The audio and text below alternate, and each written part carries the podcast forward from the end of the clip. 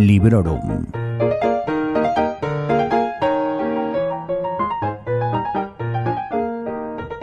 Hola a todos y a todas.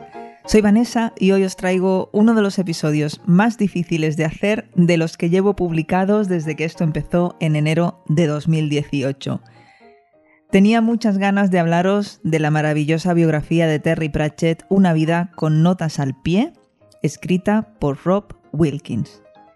Una vida con notas al pie. Porque para postre. Esta es la segunda vez que grabo este programa.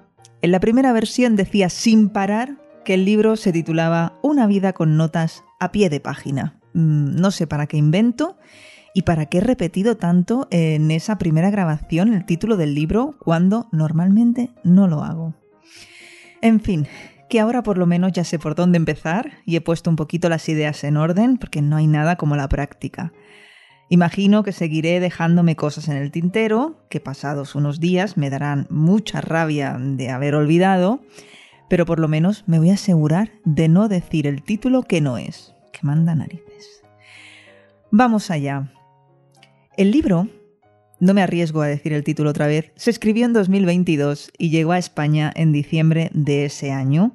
Está editado por Maimés y lo hizo de manera simultánea en castellano y en catalán. En castellano, que es la versión que yo compré, está traducido por Manu Viciano y en catalán por Marta Armangol. Es un volumen en tapa dura, muy bonito, y está en color naranja para la versión en catalán y en color violeta para la versión en castellano. Y tiene, en ambos casos, las ilustraciones de Marina Vidal. Solo me queda deciros que tiene unas 540 páginas y que incluye fotografías, notas del traductor y sí, por supuesto, muchas notas a pie de página, como es costumbre si ya has leído cualquier libro de Pratchett. Pero ¿quién es Rob Wilkins?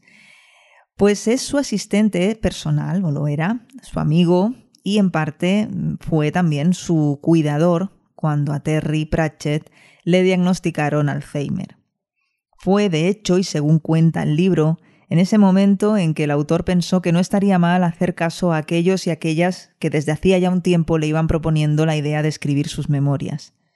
El hecho de que empezase un poquito más tarde, teniendo en cuenta la situación y no su edad, porque era joven, provocó que además de la voz del mismo Pratchett, Wilkins echase también mano de su propia experiencia, por supuesto, y también de los testimonios de familiares, amigos, antiguos compañeros de trabajo, personas del mundo editorial.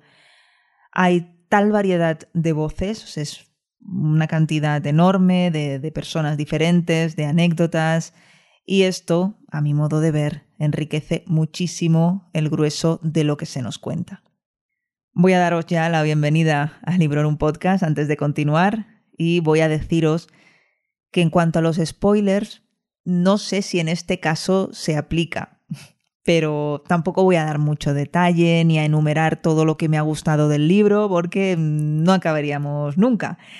Pero sobre todo no lo voy a hacer porque no quiero arrebataros ni una pequeña sorpresa ni una gotita de placer a la hora de leerlo. Inevitablemente puede que destaque alguna y otra cosa que me venga a la memoria o incluso algo que tenga anotado pero no voy a enumerar todas y cada una de las cosas que me han encantado de este libro porque son muchas y bueno, por lo que os decía ahora mismo.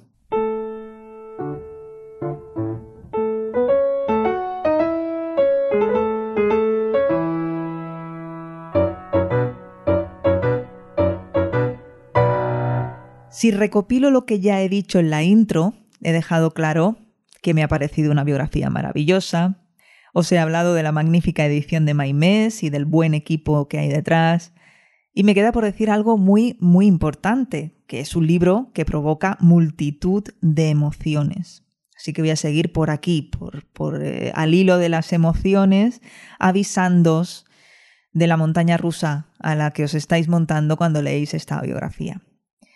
Si conocéis la vida del autor, ya os lo imagináis, y si no, pero os apetece igualmente leerla, algo que os recomiendo.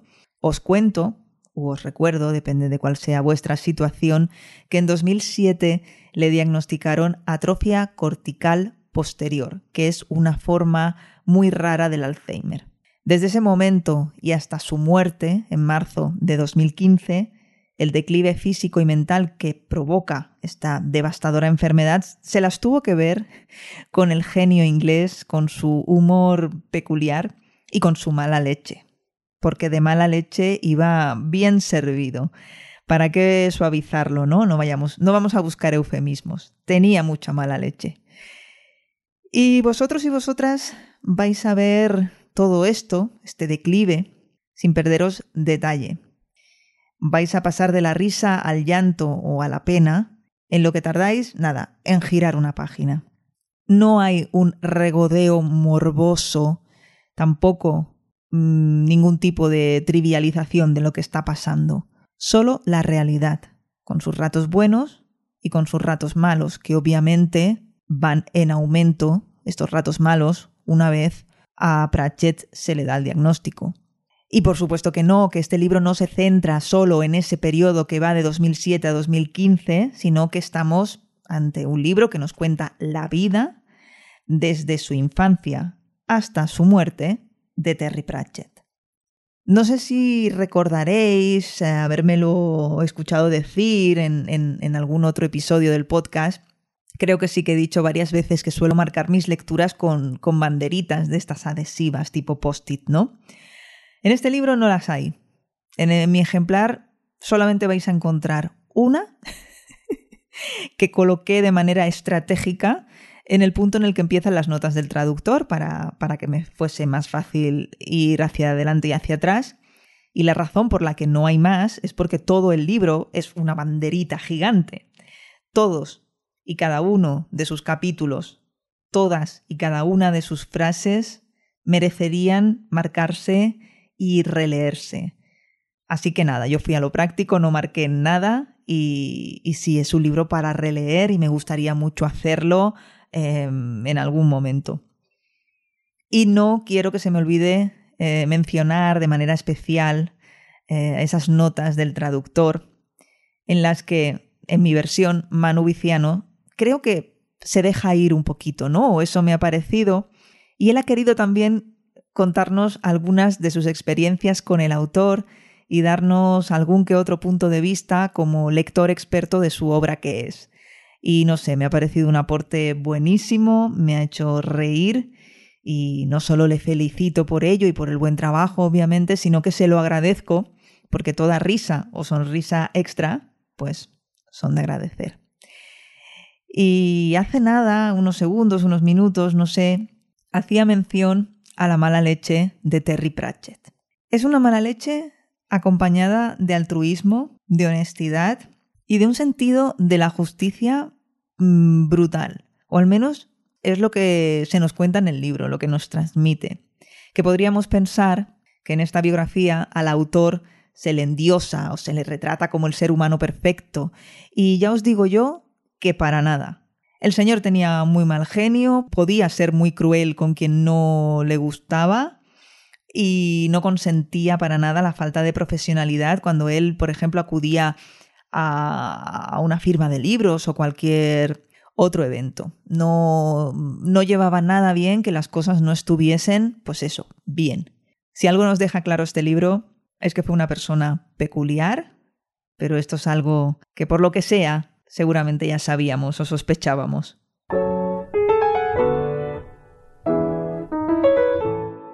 En cuanto a la estructura del libro, me parece un ejercicio encomiable el que ha hecho aquí Rob Wilkins. Eh, él suele servirse de anécdotas para situarnos en un momento en el tiempo, y aunque es un relato que va en orden cronológico, no siempre estas anécdotas pertenecen a la época de la que se nos está hablando, sino que actúan más bien pues como punto de partida o como disparador. Es también un libro muy informativo, con muchos datos, noticias que podéis consultar, que podéis cotejar si sois ese tipo de lector. Y creo que los amantes de los datos, precisamente, y de las cifras, eh, van a estar muy satisfechos. También van a estar, por supuesto, muy satisfechos los y las lectoras con más bagaje y experiencia, sobre todo en el terreno de la literatura de género, porque vais a encontrar muchos nombres reconocibles. Y no solo vais a reconocer a escritores sino también a personalidades de muchos otros ámbitos, porque el reconocimiento a Pratchett cruzó las barreras de la fantasía, de la ciencia ficción y de la literatura en general. Si a esto le sumas que era una persona con multitud de inquietudes, aficiones en otros campos, pues normal que semejante culo inquieto, ¿no? Conociese a otros muchos culos inquietos. Mientras lo leía, no podía evitar sentir una enorme compasión por Rob Wilkins, que ya sé que el enfermo no era él, lo sé, pero lo que vivió junto a su amigo o empleador durante estos años, sin duda, mm, le ha tenido que dejar huella, por no hablar del hecho de revivirlo a la hora de escribir esta biografía. Y eso se transmite, y en algún que otro momento él nos cuenta bastante de cómo él sentía las cosas, ¿no? Y a mí esto me ha gustado, me ha gustado tener la voz de Wilkins tan presente. Creo que, a pesar de, de, ser eso, un libro, ya os lo he dicho antes, que no idealiza a la figura del autor, sí que transmite un cariño enorme hacia él. Wilkins fue las manos de Pratchett mucho antes de que tuviese dificultades para usarlas, fue su memoria cuando ésta empezaba a fallarle y le ayudó en muchos otros aspectos cotidianos y no cotidianos de su vida más personal. Esos capítulos del libro en los que leemos cómo el escritor empieza a notar con más y más evidencia los efectos de su enfermedad son durísimos. No hay una pizca de morbosidad, ya os lo decía antes, tampoco se le quita hierro al asunto, pero sí que son momentos muy duros y muy tristes de leer momentos que forman parte de la vida y es lo que hay, pero sí que tú los estás leyendo con el corazón mm, estrujadito. Y me pareció muy destacable, por comentar algo más, la manera que tenía Pratchett de escribir, cómo funcionaba esa mente privilegiada. Y creo que estos pasajes del libro en los que se nos enseña esto es algo que los fans del mundo disco, entre los que me incluyo, disfrutarán con especial intensidad. Y también me encantó leer sobre el Terry Pratchett lector, sobre el Terry Pratchett fan, que acude a convenciones, que compra libros, que lee con voracidad. Me gustó mucho leer sobre su época de estudiante, sobre su vida familiar, la relación con su madre y también sobre esos otros trabajos que tuvo antes de convertirse en quien luego fue, ¿no? En ese escritor superventas y en una de esas personas más ricas del Reino Unido, hasta que otra escritora se hizo con el puesto, que sí, que también se habla de ella. Bueno, y ahora que hablo de lo de hacerse rico. Se dice en el libro que Terry se hizo horizontalmente rico, y esta expresión es que me pareció espectacular. Está Wilkins hablando de cosas que Terry puede comprar a partir del momento de disponer de más recursos y dice, Todas esas cosas eran sin duda lujos de un hombre rico, pero solo de hombre horizontalmente rico. Eran maneras en las que Terry se limitó a volverse más Terry que nunca. Después lo contrapone a lo que es ser verticalmente rico, claro, que es cuando el dinero despierta, dice, un nuevo interés en barcos, mansiones en el sur de Francia y helicópteros chapados en oro. Estoy obsesionada con la expresión esta de horizontalmente rico, me gusta mucho. Bueno, ya veis que al final he contado algún que otro detalle, lo sé, y también creo que a lo mejor me estoy andando con muchos miramientos y aquí todo el mundo ha leído ya el libro, que yo soy consciente de que llegué un poquito tarde a la fiesta, o, bueno, o quizá no. Solo tardé unos cuatro meses en hacerle hueco, que no está mal. Pero vamos, que nunca es tarde si la dicha es buena, y vamos si ha sido buena le puse la máxima puntuación en Goodreads, quiero releerlo y estoy haciendo un episodio de Libro Room en el que mm, no estoy diciendo gran cosa. y prácticamente pues, me estoy dejando llevar por el entusiasmo, que tampoco está mal.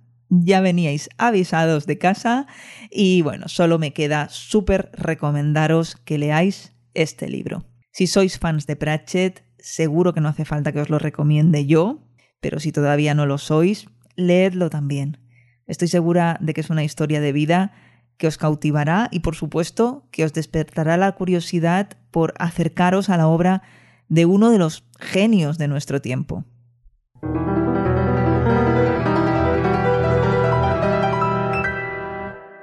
Os he contado más de una vez mi historia con Terry Pratchett, esa tradición que mantengo de llevármelo a la playa, a la piscina y de vacaciones de verano desde 2012.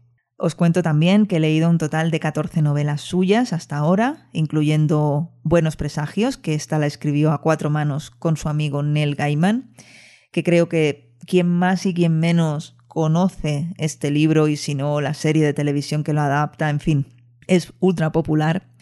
Y bueno, personalmente estoy muy feliz de saber que aún me queda mucho mundo disco por delante, ¿no? Que, que, bueno, que hay muchos libros, no solo del mundo disco, sino otras cosas de Terry Pratchett por descubrir.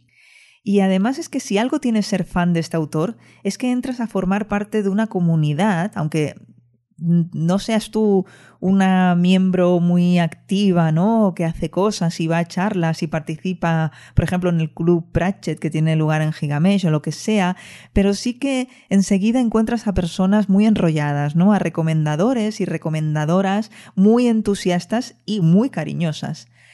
Creo que somos afortunadas de haber coincidido en este mundo con este maravilloso escritor al que gracias a esta biografía también hemos podido conocer mucho mejor y al menos en mi caso cogerle mucho más cariño si cabe. Con esta recomendación sin peros os dejo por hoy. Os invito a uniros al grupo de Telegram de Librorum, a seguirme en Twitter, en Instagram, en fin, ya sabéis cómo funciona y en sons.red tenéis todos los enlaces. Nos hablamos por allí. Gracias por escuchar Librorum. Hasta pronto y felices lecturas. Acabas de escuchar Librorum, un podcast alojado en Sons, red de podcasts. Encuentra mucha más información de este episodio en nuestra página web, sons.red barra Librorum. Y descubre muchos más podcasts en sons.red.